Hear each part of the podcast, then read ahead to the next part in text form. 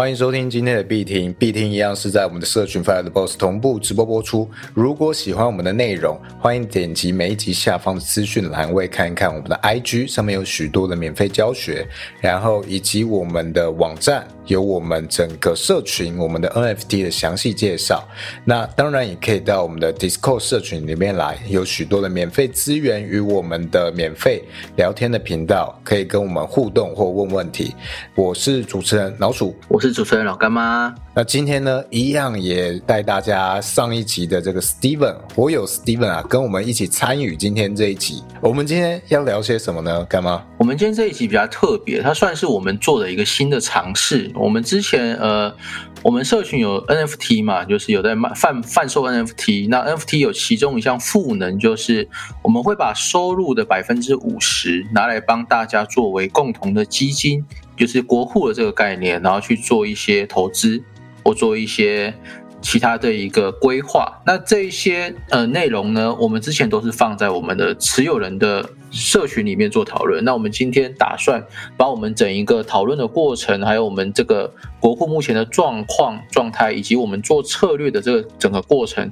然后让大家去做一个参考哦。那如果你有兴趣参与国库计划，或是有想要参与我们 NFT 社群的一些内容的话，你们可以到我们的网站上面去购买我们的 NFT 那我们今天主要就是在探讨我们这个国库的议题。这其实是一个大型的开会现场啊！对对对，那像现在其实我们必听有五十几个人在听我们的直播，那同时我们就是跟五十几个火友在一起讨论，希望 push 这件事情的进度。毕竟我们社群的民主化程度还算蛮高的，那某种情况下民主化就代表了效率会比较低，对，需要有一些事情去推动它。像我们之前其实。呃，在好像五月还六月吧，那个时候是有做一次国库的操作，那那时候是非常主动式的去开合约，但是就扛单了。那之后我们就找了一个适合的位置去平掉，之后就一直停在那边没有动，哦，一直在讨论。那。今天呢，就是收集了很多大家对于在社群里面对于国库的一些建议，以及投资的一些方式，我们会诊到今天这一集，一起来讨论看看。对，OK，那我现在就先把我们之前呃机器猫，我们一位火友机器猫，他为我们规划整个国库规划的一个资金比，还有它的标的是怎么做的，然后跟大家去做分享跟讨论。哎，等一下，我们轮流来念好了，可能一人念一个，这样子感觉比较活泼一点。OK 啊，OK 啊，所以是我把整个机器猫的策略给念完吗？呃，会不会太多啊？我我会用。结论式的方式啊，对对对，哦，OK OK，那这这个就先给你，你就结论式的点一下。好，机器猫主要把我们整个国库拆成两个部分去做，第一个就是，呃，可以去保持我们资产的一个账面价值的，也就是说，大致上的资产是不会有太大的波动的，它意思是这个。那第二个部分就是可以追求一个高投报率的回报。那中间又可以有进退、攻守皆宜的一个策略，哦，它主要是分这两个区块。那保持这个资产波动不要太大的一个资产分配呢，它这边预估是保留三十趴，那另外一个策略是预估保留七十趴。OK，它大致是这样子。那我来稍微讲一下第一个策略，也就是比较安全、比较保守型的这一个策略是做什么？哦，它预估年化报酬率大概十趴到二十趴，是做一个分散风险跟币价如果有跌的话，我们就做抄底的。哦，这个它。预估年化率就十趴到二十趴，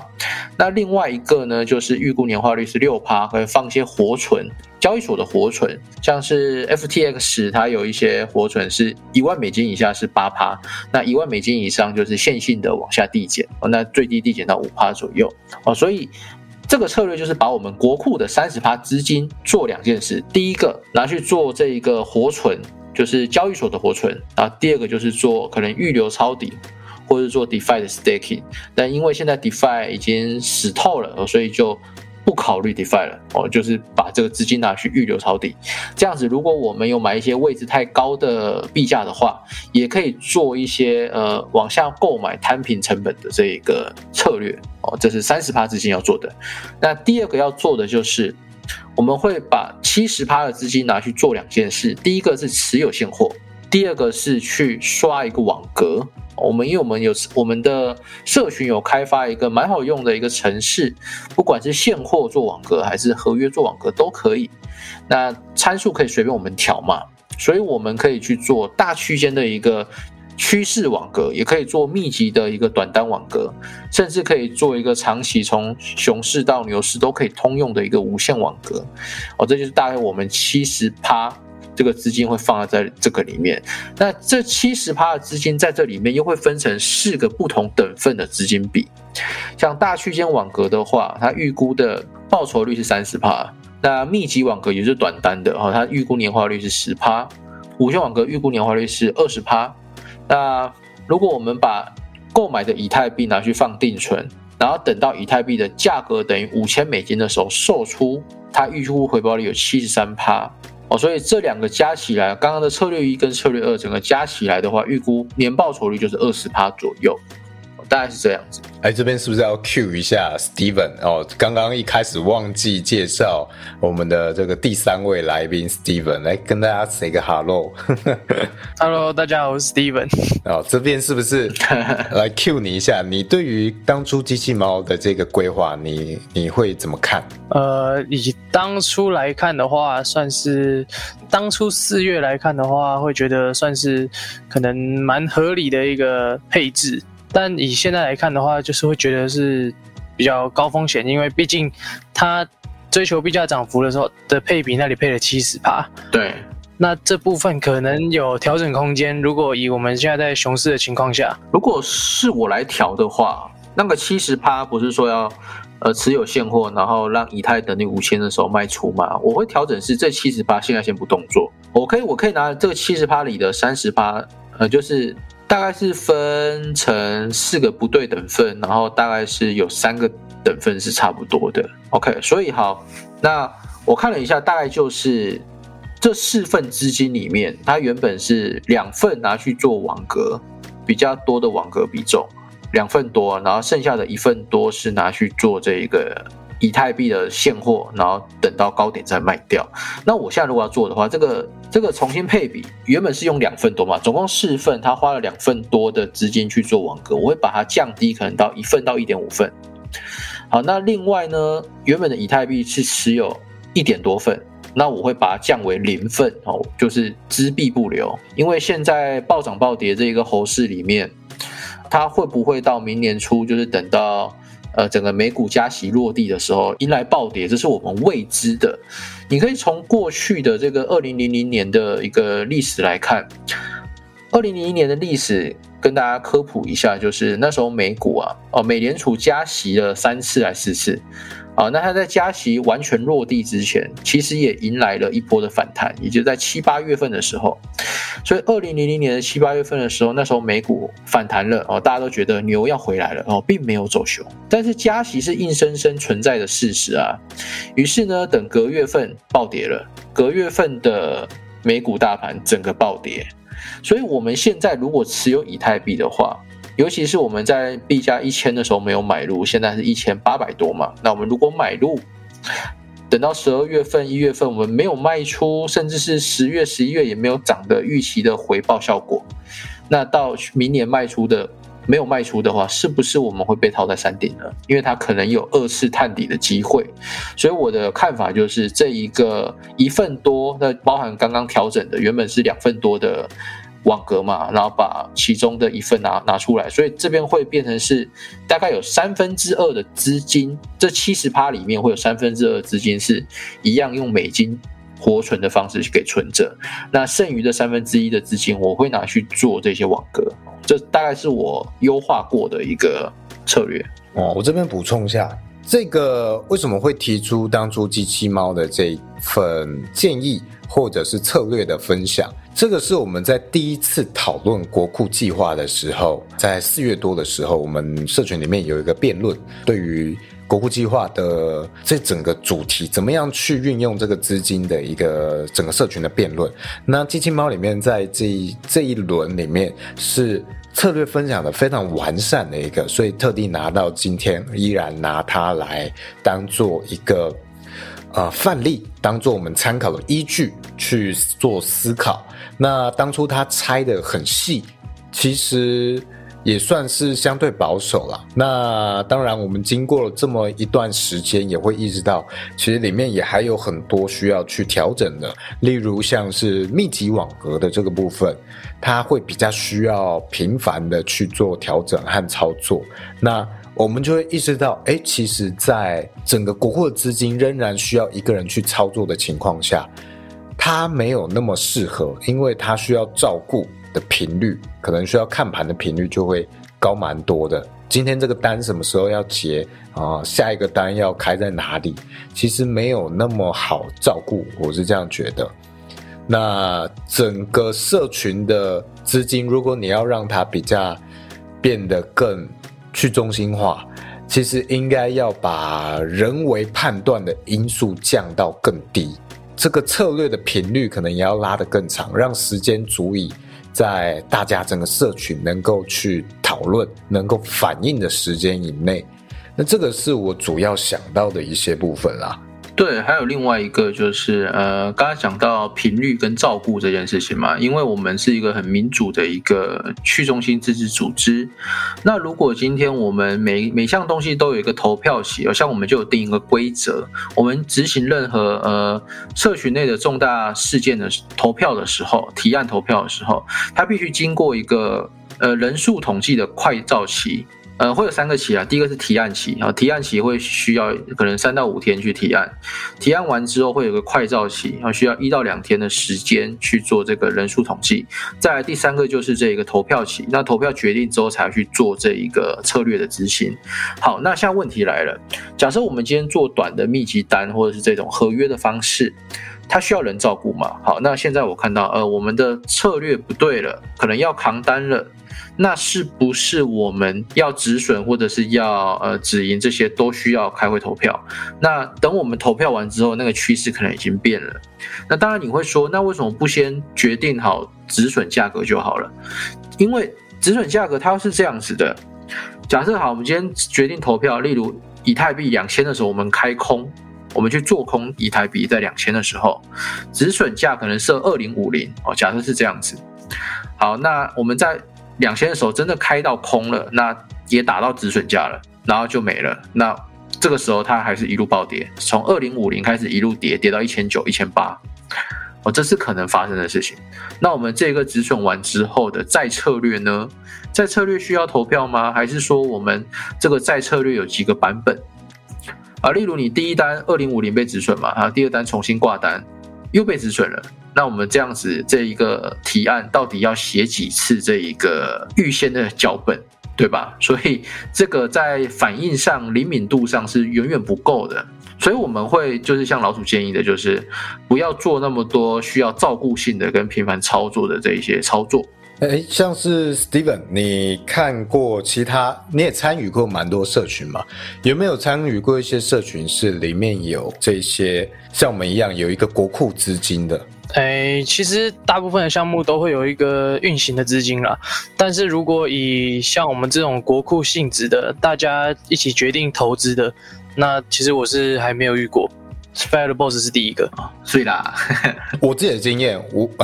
我这个也不是说我们吹牛啦，我觉得这个就选择不同，就大家可能各自的目标不一样。呃，就我去看过其他的这个社群，也有一些他经营的蛮好的社群，他是直接请一个代操手，哦，他有一个国库这一种资金哦，社群共同的资金，然后有一找了一个很厉害的投资人，直接把这个资金交给他去投资。例如，他决定今天要买哪个 NFT，那就他说了算，什么时候卖他说了算，这样子。我后来发现这是有一个问题，当然这个它是潜在利益最高最高的一个方式，因为非常及时，它也不需要征求大家的意见。但是你今天如果要做一个大家可以一起努力、一起共同讨论的社群，这个其实是对于社群没有什么帮助的，因为没有人会去参与这个到这个投资里面，没有人在其中，它其实切断了一个。投资跟社群之间的连接，我认为这个对于你如果是要成为一个道的话，它其实是很违反一个道的行为模式啊，这是我的想法。对，呃，其实我觉得你项目资金运行的方式啊，跟投资方式，跟你这个项目的发展方向其实差很多。像是我举个例子好了，像是 Elysium 这个极乐世界这个项目。他们想要做的是一些比较偏艺术类型的啊，那些艺术艺术家的道啊什么的，那他们就比较不会着重在于你们国库收入的状态，他们只是会希望国库的资金能够有一些增长，所以像以他们来说啦，他们就是一部分资金是交给 T House 去做操作。然后让他们国库可以成长，然后来维持这个项目运行，可以让这个项目运行的更久了。那以我们 Fire 的 Boss 来说，我们是一个学习型的社群，然后带大家一起，嗯，讲学习币圈的投资啊什么的。那我们国库就是一个很好的、很好的示范，让大家一起去决定交易的决策啊什么的。我觉得是因为我们的性质比较适合这样子做。对，哦，对。这样讲的话，其实没错，就是专注在的方向可能不一样。如果你今天是大家是一个道，然后你共同决定，呃，你的资金就是要给哪一个投资人做操作，OK，那其实这也是一个民主的过程。也许你们社群其实并没有要聚焦在你要讨论其中的策略之类的东西，这可能不是你社群的重点。你可能社群的重点是在哦开发或者是艺术创作类的东西，那个是你的聚焦的重点的话，哎，那其实每一个社群它的东西不一样。那如果你今天是在聚焦在要学习币圈相关的投资知识啊什么的，但是你的国库跟群友之间的投资。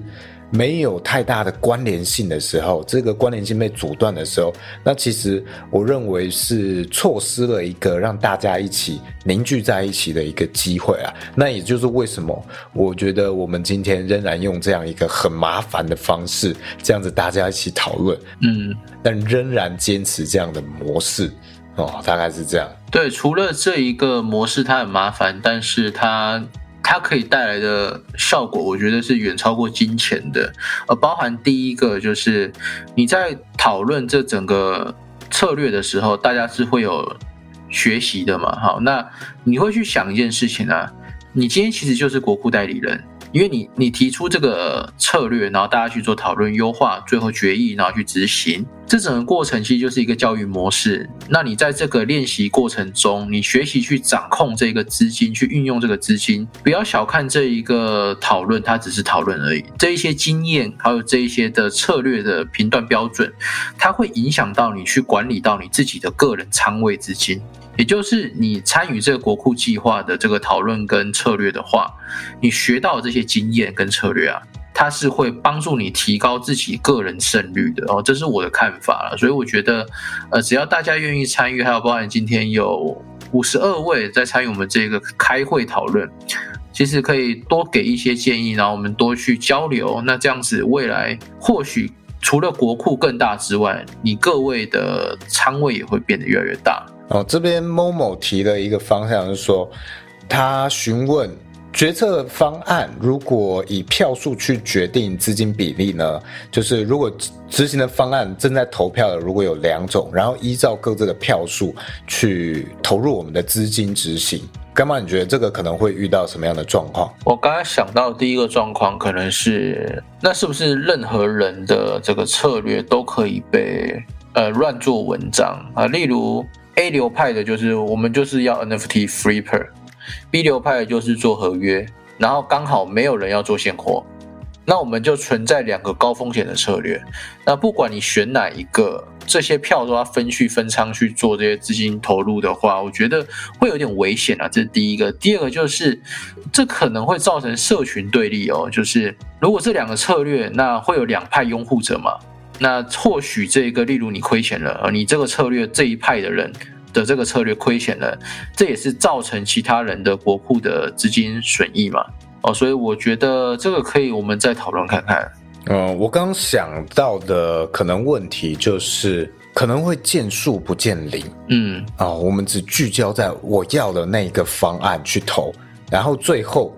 出来的投资资金比例的分配。它其实是整体的整个局面，整个分配是变得非常糟糕，有可能会变成这样，就是在互相冲突之下，导致我们最终的所有仓位比例其实是非常失衡或很危险的一件事情。所以，虽然倒是讲说要去中心化，让大家这样子更可以自主决定整个社群，但我觉得在没有非常完。完美的制度的情况下，还是需要有中心化的人去引导这个方向。那今天这个情况的话，也许就是我们先决定好有哪几种整个仓位的分配配置，给大家去做票选。至少每一个我们整理出来，从大家意见中归纳整理出来的选项，都是各自套用在某一个有完整逻辑的规划里面。再这样子去给大家做投票，这样或许还是会比较妥善一些。哦，就是呃，像机器猫这种完善的规划提案，那有出来的话，我们再去依照这些去做不同比例的投票。对，所以那一些可能比较呃还没有完整的就不会被记录在这一个提案里面，这样啊？我觉得我们是不是要进入到那个其他博友的？OK 啊，OK 建议了，不然感觉我们光是整个社群为什么要运行这件事情，我们就可以讲一集了。OK，我们是不是先请这个 Steven 啊来念一下我们第一个阿 Ben 的这个。策略好了，你可以抓精华，不一定要整段念。好，基基本上我们这个火友阿 Ben 他提出来的策略就是使出使用我们定投的概念，然后那我们定投的条件呢，就是设定在 RSI 低于四十的时候开始进行定投。那更严格一点的话，就是搭配两个以上的指标，就是 RSI 跟 Pool。也就是应该是指皮勒乘数的这个指数在一以下，那当这两个条件都满足的话，就开始进行定投。然后他也有提出在各个像是 RSI 跟皮勒乘数的哪一些数字低于多少，那他我们的份数要怎么调整？那这些我觉得都是可以讨论的。然后用更多的指标来。辅助判断会有比较显著的效果。这个地方，呃，刚刚有讲到用 RSI 的这个市场情绪去看一个超买或超卖嘛。好，那四十以下是超卖的话，我们就买入；六十以上是超买的话，我们就卖出。但这会有一个问题，就是它很容易赚不到趋势财。以我今天回测了一下以太币。以太币从一千零八十三左右开始，RSI 超过五十，日线超过五十之后，到现在从来就没有低过五十。那它从一千涨到一千两百多的时候，其实那时候 RSI 已经超过六十了。所以我们会在以太币一千买入，一千两百卖出，赚了二十趴，然后。这整段从一千二到一千九，我们完全都吃不到，这是一个 RSI 会出现的一个投资状况。那这个地方，我我想要优化一下这个策略啦，就是，呃，有没有另外一位火友叫 Ocean 哦，海洋，我都叫海洋传奇。海洋传奇它有提供一个策略，就是用 NA 一百二，你打开线图四小时，那这个均线 SNA 一百二的时候，如果是超过 NA 一百二，它就买；那跌破 NA 一百二的话，它就卖出。哦，做现货的操作，这样有有几个好处。第一个就是，呃，完全不会爆仓，呃，没有没有平仓的风险吧。第二就是它能吃到比较好的一个均涨幅。呃，其实你可以去看一下，如果我们用 N 一百二的话，回测的话，它会是一个非常漂亮的数据哦。这边先请呃两位先继续讨论好不好？我截个图给大家。OK，这边我补充一下，大家如果有在投资圈已经有一定经验，你听到我们今天的这些策略分享，其实会知道都是偏向保守跟频率很低的交易频率很低的一些方式。那不要觉得说，哎，为什么我们都是哎好像没有很想要赚暴富啊什么的？这些策略都是大家我们整个社群基于国库的投资方式。哦，一个社群资金运用的方式而去设置的。当然，这种状况下，你不可能去跑什么十五分钟线之类的，哦，是没有办法实际执行的。所以，时空背景、整个条件状况是在跟个人投资的时候有蛮大的差异。所以，如果你今天要经营社群的话，哎，你也要考量到这个投资的方式啊，你要去做社群金资金的投资，它要。考量的点非常不同。那如果你今天是个人投资，然后你也许没有想要非常频繁交易的话，那或许你可以参考看看今天我们这些火友的提案。就是前面也有提到说，因为我们国库的机制啊，是需要进行投票啊，让火友一起决定，所以其实这样子的方式让我们的。国库策略执行的效率会比较低一点，所以我们通常都会挑选比较稍微长线一点，就是操作频率比较低的策略来执行。这样一方面其实风险通常相对低一点，然后又可以让国库比较稳定的执行策略。对，我觉得国库整个要做的应该是一个圈赖的一个趋势趋势单啦，就是趋势交易。所以它的交易的频率是会比较久一点的。那这样子其实不代表利润低哦，大家知道这件事情。啊，我我刚刚截了一张图给大家看，这个黑中间这条黑色的线是 N A 一百二，然后我是用以太坊的四小时美元去做的这一个图。你可以看到，呃，海洋他说跌破均线就卖，涨过均线我就买。哦，以这个条件去做开单的话，啊，你会可以看到在。一千八百多的时候，第一单六月六号最左边那里哦，那个地方是跌破了嘛？好，我卖掉，卖掉之后呢，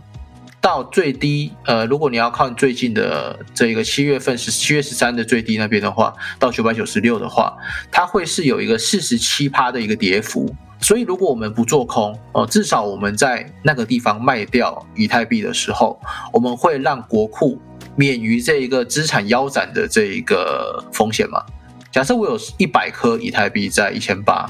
那它跌到最低九百多的时候，是不是资产就缩水了？啊，所以这个除了可以做避险之外，另外你可以看到右边那个区块，当它涨超过 N A 一百二的时候，我们买入，那个价位是一千一百四十五。哦，在一千一百四十五的价位我们买入的话，到现在以太坊是一千八百六十四左右，哦，会有一个六十四趴的涨幅。哦，所以。你想，我们十万美金在一千一买的话，现在变成十六万美金，对吧？十六万、十七万美金这里，那如果十七万美金在当初这个跌破地方就卖掉的话，它就不会变成剩下八万美金，对吧？所以这个策略其实你用回撤来看是有一个还不错的一个投资回报的，甚至你可以再激进一点，就是我们刚刚说就是用现货来做，它下跌的跌破的时候，我们把现货卖掉嘛，那我这边就属于空手了。但空手的时候是没有资金运用率的，你顶多只能放活存。但是如果这时候我们拿部分的资金拿去做一个空单布局的话，或许像左边这一个四十七趴，我们有做空的话，就可以额外赚到这个 bonus。那涨过这一个 N 一百二的时候，把原本的本金再加上这一个赚来的钱去操作的话，那等于是我们我们要投入的本金变少了吧？因为是用利润去操作，去滚仓。那这样我们就可以去放大我们的利润，同时降低我们本金的一个风险哦，所以我觉得这个是一个优化过还不错的一个方式。呃，其实总结来讲，就是这个方式就是你抓一条 MA，无论你现在是什么级别，你想要用什么级别时间的交易，那你找一条你觉得最顺眼、你觉得最适合的 MA 线。也许是六十天，也许是三十天，也许是一百二十天，啊，两百天，啊，那总之破了这条线你就买，然后跌破这条线你就卖，那这个就是一个持之以恒。那基本上你有仔细遵守的话，是会有不错利润的一种非常懒人，也很适合新手的一种方式。那其实也会蛮适合国库的，因为它可以频率蛮低的。总结来讲，这个阿 Ben 的这个方式，如果修改之后，可能就是这样。对，会蛮不错的。应该说这个，因为我们现在那个 Ocean 提出来的这个这个策略嘛，我们是看四小时，所以可以很清楚的知道，你看四小时你一天只有六根而已，所以其实你要关注还有操作的频率真的是非常低。然后加上你这个 MA 的这个特性啊，我们可以很容易的，应该说主要可以赚到趋势财，像这个这么大的趋势台嘛。然后还有另外一个好处就是说。它可能的亏损也比较低。以历史线图回撤来拉的话，可以看一下干妈这张图，你左边这边会有一点点稍微突戳出来的，这些其实它的。止损点位就是亏损都会非常低，它的好处也是在这里。哦，我补充一下，它唯一比较麻烦就是可能在均线附近震荡的时候，你要一直买、一直卖、一直买、一直卖，直到它出一个蛮明显的方向，这种时候会蛮麻烦的。对对对，所以你可以看左边那一块的中间，在一个震荡山谷的那里地方，你会发现我们会被打到大概两两单的止损。第一单就是突破之后我们买入嘛，结果它跌破了，哦，大概从一千一百二十三跌到一千一百八十七，但是跌破我们就卖，所以跌破的话，我们大概是一千一百二十会卖出。所以从一千一百二十三到一千一百二十，哦，这个点很小，但我们要如果要抓远一点的话，哦，可能可以接受到一千零九十或八十这个地方，所以会损失大概二十个点。虽然损失二十个点，而且会损失两到三单嘛，我从刚刚的回撤来看，可是我们只要成功过一次，我们赚的点就是好几百个点。像右边那一块是七百三十七个点，左边这一块赚八百九十五个点。好，那这两个成功的单赚了一千多个点。但其实我们只亏了不到五十个点，所以它的胜率的呃风暴比是非常的好的，大概是这个策略。所以大家可以去思考一下这个策略在我们要怎么持续去优化它。了解。那我现在讲下一个是 Team 提出来的，他是建议他是参考这个普尔指数到了一定的低点以下，他就用马丁的方式去买。大概是这样哦，然后到某一个阶段，他就去增加、加大他的投入资金啊，就是马丁嘛。对，那干妈你怎么看这个方式？呃，我觉得这个方式可优化空间太多了。像第一个，呃，零点五普尔倍数以下，它是相对低点，但那个相对低点不代表是币价低点哦，就是等于是它它是比例上的低点，但它不代表是价格上的低点哦。就像以比特币来说好了。上一轮普尔倍数在零点五以下的时候，可能是八百美金或或一千两千美金是这个位置，可是这一轮牛市之后的普尔倍数在零点五以下，却是一万七千一万八千美金左右，哦，所以你从原本八百美金变一万七一万八，你看这其实就有落差嘛，所以。这是普尔倍数的第一个问题，第二个问题就是马丁策略。马丁策略它有一个大问题，就是像 Tin 这边有写分成四份或五份嘛。好，那如果我分成五份资金来做的话，我每隔多少的比例我们要去扛，要去买入一次。假设比特币在两万的时候我购买了，好，我设定可能减了二十趴，我要再买一次，也就是一万六的时候我要再买一次。那它如果跌到一万七就涨上去，或涨到一万八、一万九又下去，在那边震荡，就是来来回回没有摸到我们这一个一万六的话，是不是资金的运用率就更低了？好，那如果真的有买到一万六哦，再跌二十趴，再往下走一万两千多、一万三千多这个这个位置，我们再去买入。好，那这样我们的总成本可能是到一万五千多。哦，所以会会变成是你的总成本变低了，没错，但是你要操作的时间第一太长了，它其实比趋势才还长，因为你要能忍受这个扛单的这个时间比，还有再来就是这个扛单要扛多久我们不知道嘛，因为熊市会熊多久这是我们未知的。再来就是另外一个，我们会不会买的太早了？假设我现在购购买之后，那。明年加息落地完完了之后，然后引引发整个大暴跌，而例如比特币去到一万块，那我们前面买在两万美金左右的这个，不就是要更久的时间才能解套吗？哦，所以我觉得这一个策略是比较危险，那可优化的空间是比较多的。Steven，你有用过马丁吗？马丁其实我只会小仓位用马丁而已，因为其实你拿马丁去做像这种比较偏左侧的策略的话，其实风险蛮大的，尤其是在熊市。你在熊市其实大部分大家都是越抄越低，那你用马丁的话，只是会更快的打完你的子弹，除非你可以很有几率的把它分得很细，就是你可能马丁你可能猜个好几十份。但是这样子，你又可能会面临到那个资金利用率的问题。另外一个就是，我们用马丁分太大份，可能买不到，会踏空嘛，踏空也是一个风险。那如果我要用马丁策略的话，我倒不如用 DCA 啊，例如我国库十万美金，现在有十万美金啊，我预计在两百天投完，那就把这十万美金分成两百天去投嘛。那我这两百天去投，也不是说。一直投哦，就是币价低于某个位置我才去投啊。例如我设定就是比特币两万以下我就定投，所以我们就用一个机器的脚本去开。假设比特币小于两万的时候，我们就会购入一份的资金啊，那总共要购入两百份哦，类似这个样子哦，这可能会是一个做法。那另外一种做法就是，当比特币低于两两万美金的时候，我们每隔四小时购买个几几美金这样子，那持续购买六个小时，就是二十小时嘛。但是我们不是一次买完，是分六次去买完哦，这是另外一个。再来就是，那如果我们在低于某个位置，例如一万五或一万四的时候，可以启动第二个脚本，我们可以用比较大份的资金去做抄底。这个大份比不是说资金大份，而是购买的颗数变大份。假设你比特币一万块的时候，你你花一万美金是可以买一颗嘛？好，那假设比特币来到八千美金的时候，你要买的不是一颗哦，而是用一万块美金去买这一颗多，就是因为它一颗八千嘛，啊，你可以所以你可以买到一颗多，哦，所以应该是这个样子去摊平会比较好。那我们。这 DCA 有这两个的话，我觉得这是会比呃用普洱还有用这个马丁策略来的风险比较小，而且踏空的风险也更小的一个策略。啊，这边补充一下，DCA 如果大家不知道，它是平均成本投资法。呃，简单来说就是你设定了你固定的投资条件，也许时间或者是币价跟频率，然后固定这个策略去交易的方式。那像是定期定额投资就是其中一种 DCA，大概是这样。补充一下，那我自己呢，对于马丁是吃过亏。那我自己觉得新手实在是非常不适合用马丁。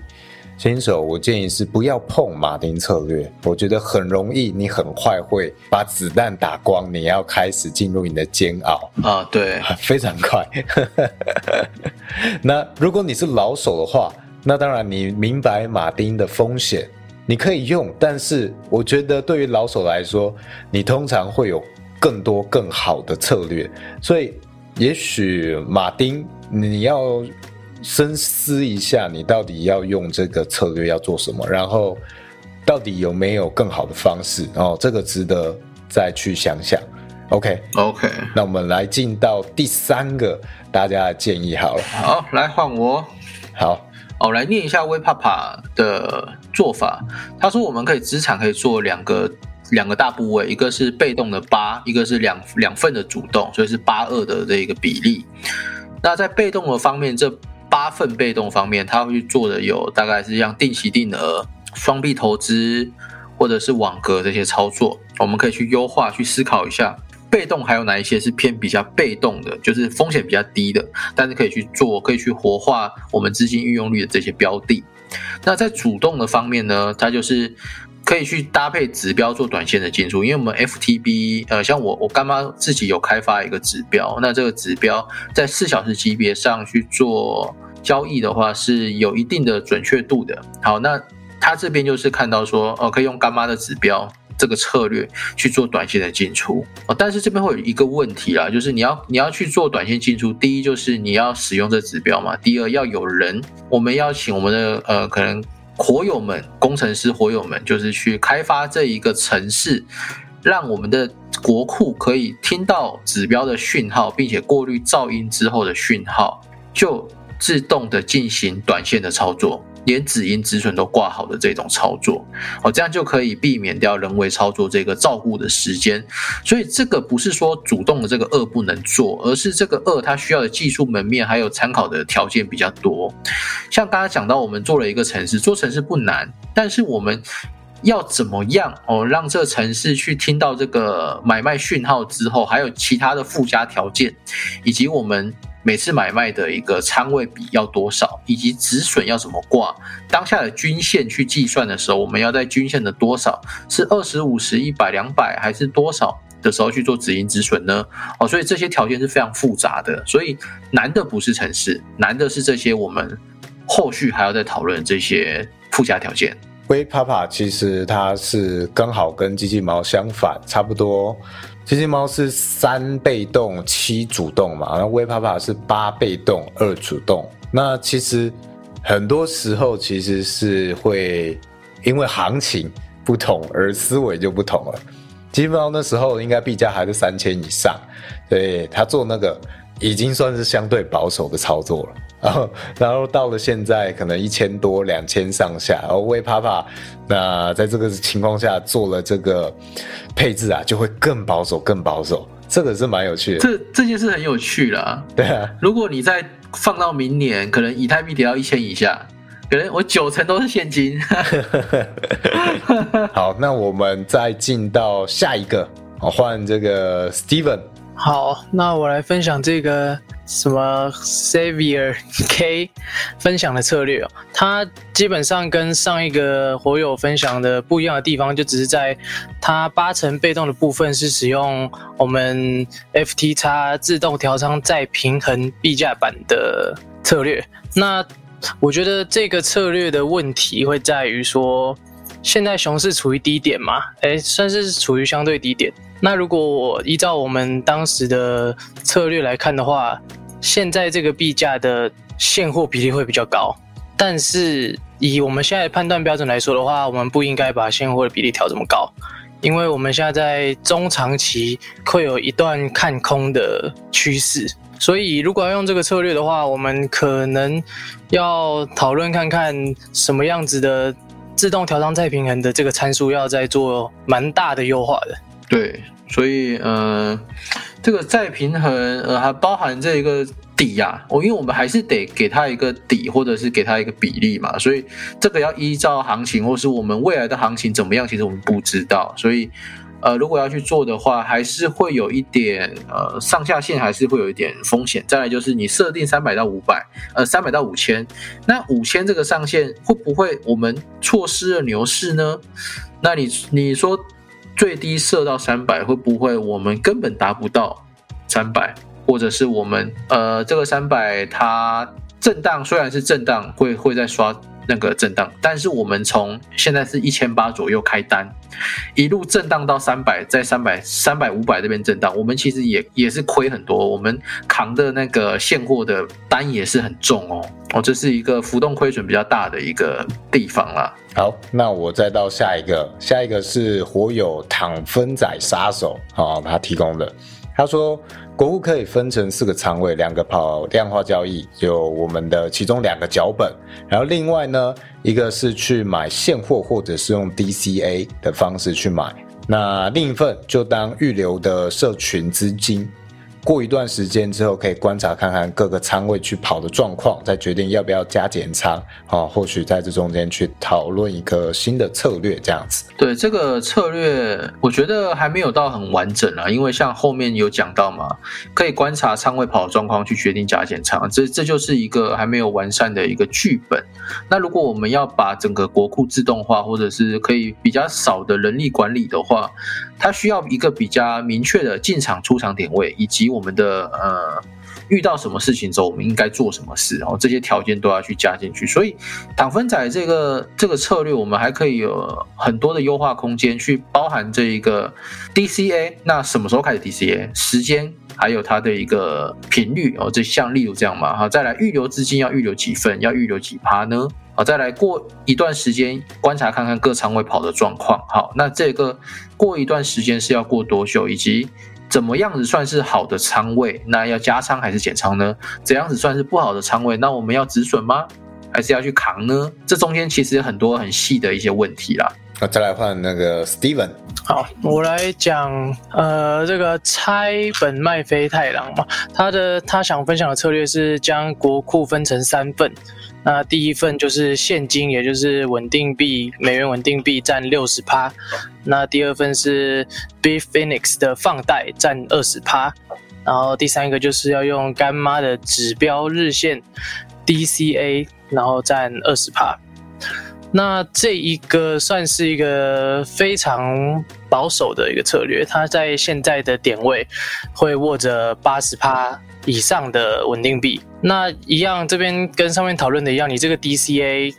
嗯，你应该要怎么执行？像是用干妈指标日线来看的话，到底适不适合？它从那个点位开始做 DCA，然后涨破了之后就停下来吗？还是怎么样？这可能有待讨论。嗯，我想补充一下，就是这边讲了一个干妈指标，是之前干妈在社群里面他写了一个指标，哦，有供大家的参阅。但我们中间也讨论过，到底要不要用这个东西来套用到国库上。后来，我现在是认为不要。不要的点是因为它比较偏向干妈个人的东西。那就像前面讲的，如果我们要往更社群道的方向去经营，大家更关心国库，跟国库牵扯在一起的话，那应该要降低更多这种个人化的东西在里面。所以这个会是有一点。有一点矛盾的哦，跟指标的部分，所以我建议这一块是不要。对，那其实呃，麦飞太郎的这一份策略，其实说好很好，说不好也很不好。就是他说好的地方在哪里？有人说这么说嘛，熊市里面现金为王，为什么会有这么说？因为可能深不见底。你现在看到以太币从八百八十七涨到一千九，我或许觉得啊，我这一段没有赚到。可是你现在如果猛鲁莽的开了单，或者是明年它一个加息落地的大暴跌出现了，以太币又再次跌到一千以下，甚至八百以下的时候，哦，那时候你的现金就是最大的利润加值器了，对吗？所以你说这个好哦，它很好。如果有暴跌的话，它很好。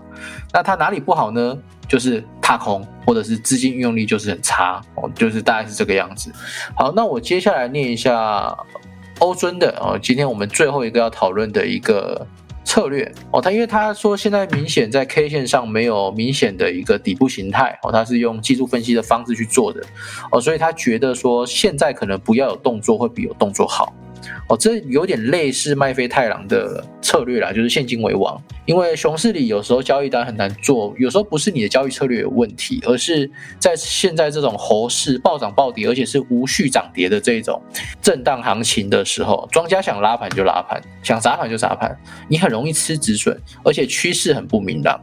那在这种情况，如果你不去做单的话，或许会是一个好选择。那他说，以目前的情况，可以，我们可以拿一部分的资金，可以做一倍的空单，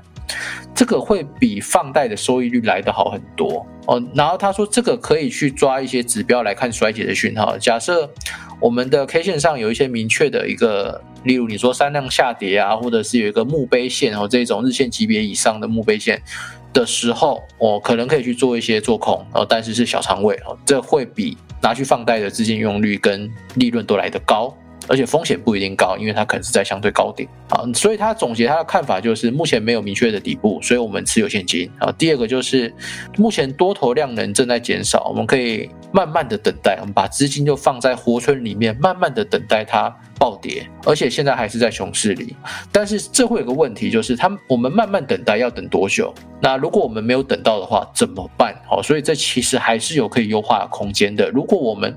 预计我们的 d a y l i g h t 就是可能六个月，六个月内我们就是要买到可能以太币一千以下。如果没有买到的话，我们就要再去讨论或者去执行我们的 B 计划，不然我们永远在踏空。对，这大概是以上的策略。我觉得今天再回顾一下这些活友的策略，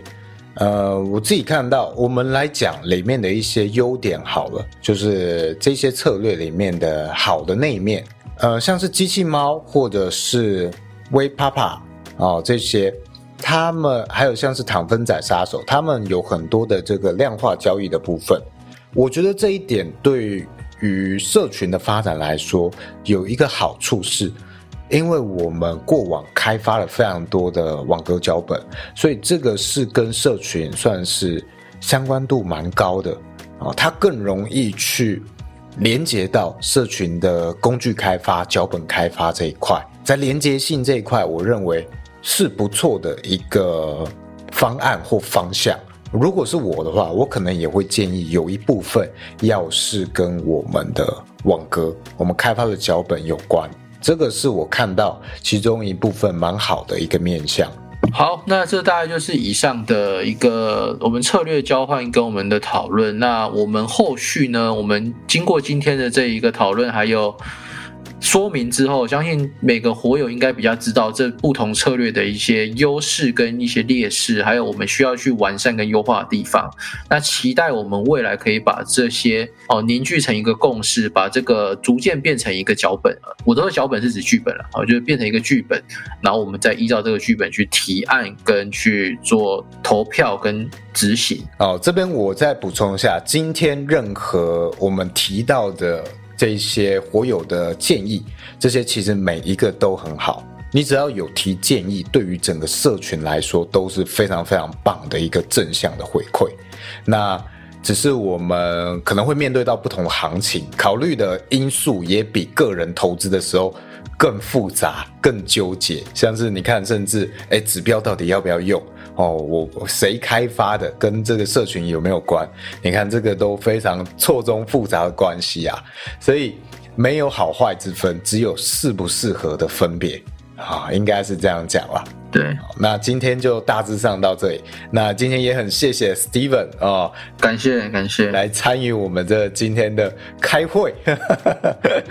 谢谢大家，谢谢大家，谢谢大家。我们就后续在我们社群里面继续讨论。如果大家呃还不是我们持有人的，也欢迎到我们的免费闲聊区，可以来跟我们讨论一下。那今天有什么你觉得不错的策略，你也可以自己试着套用到自己的交易，或者重新。对照检视自己一下的交易策略，OK，那我们就下一集再见，拜拜，拜拜，拜。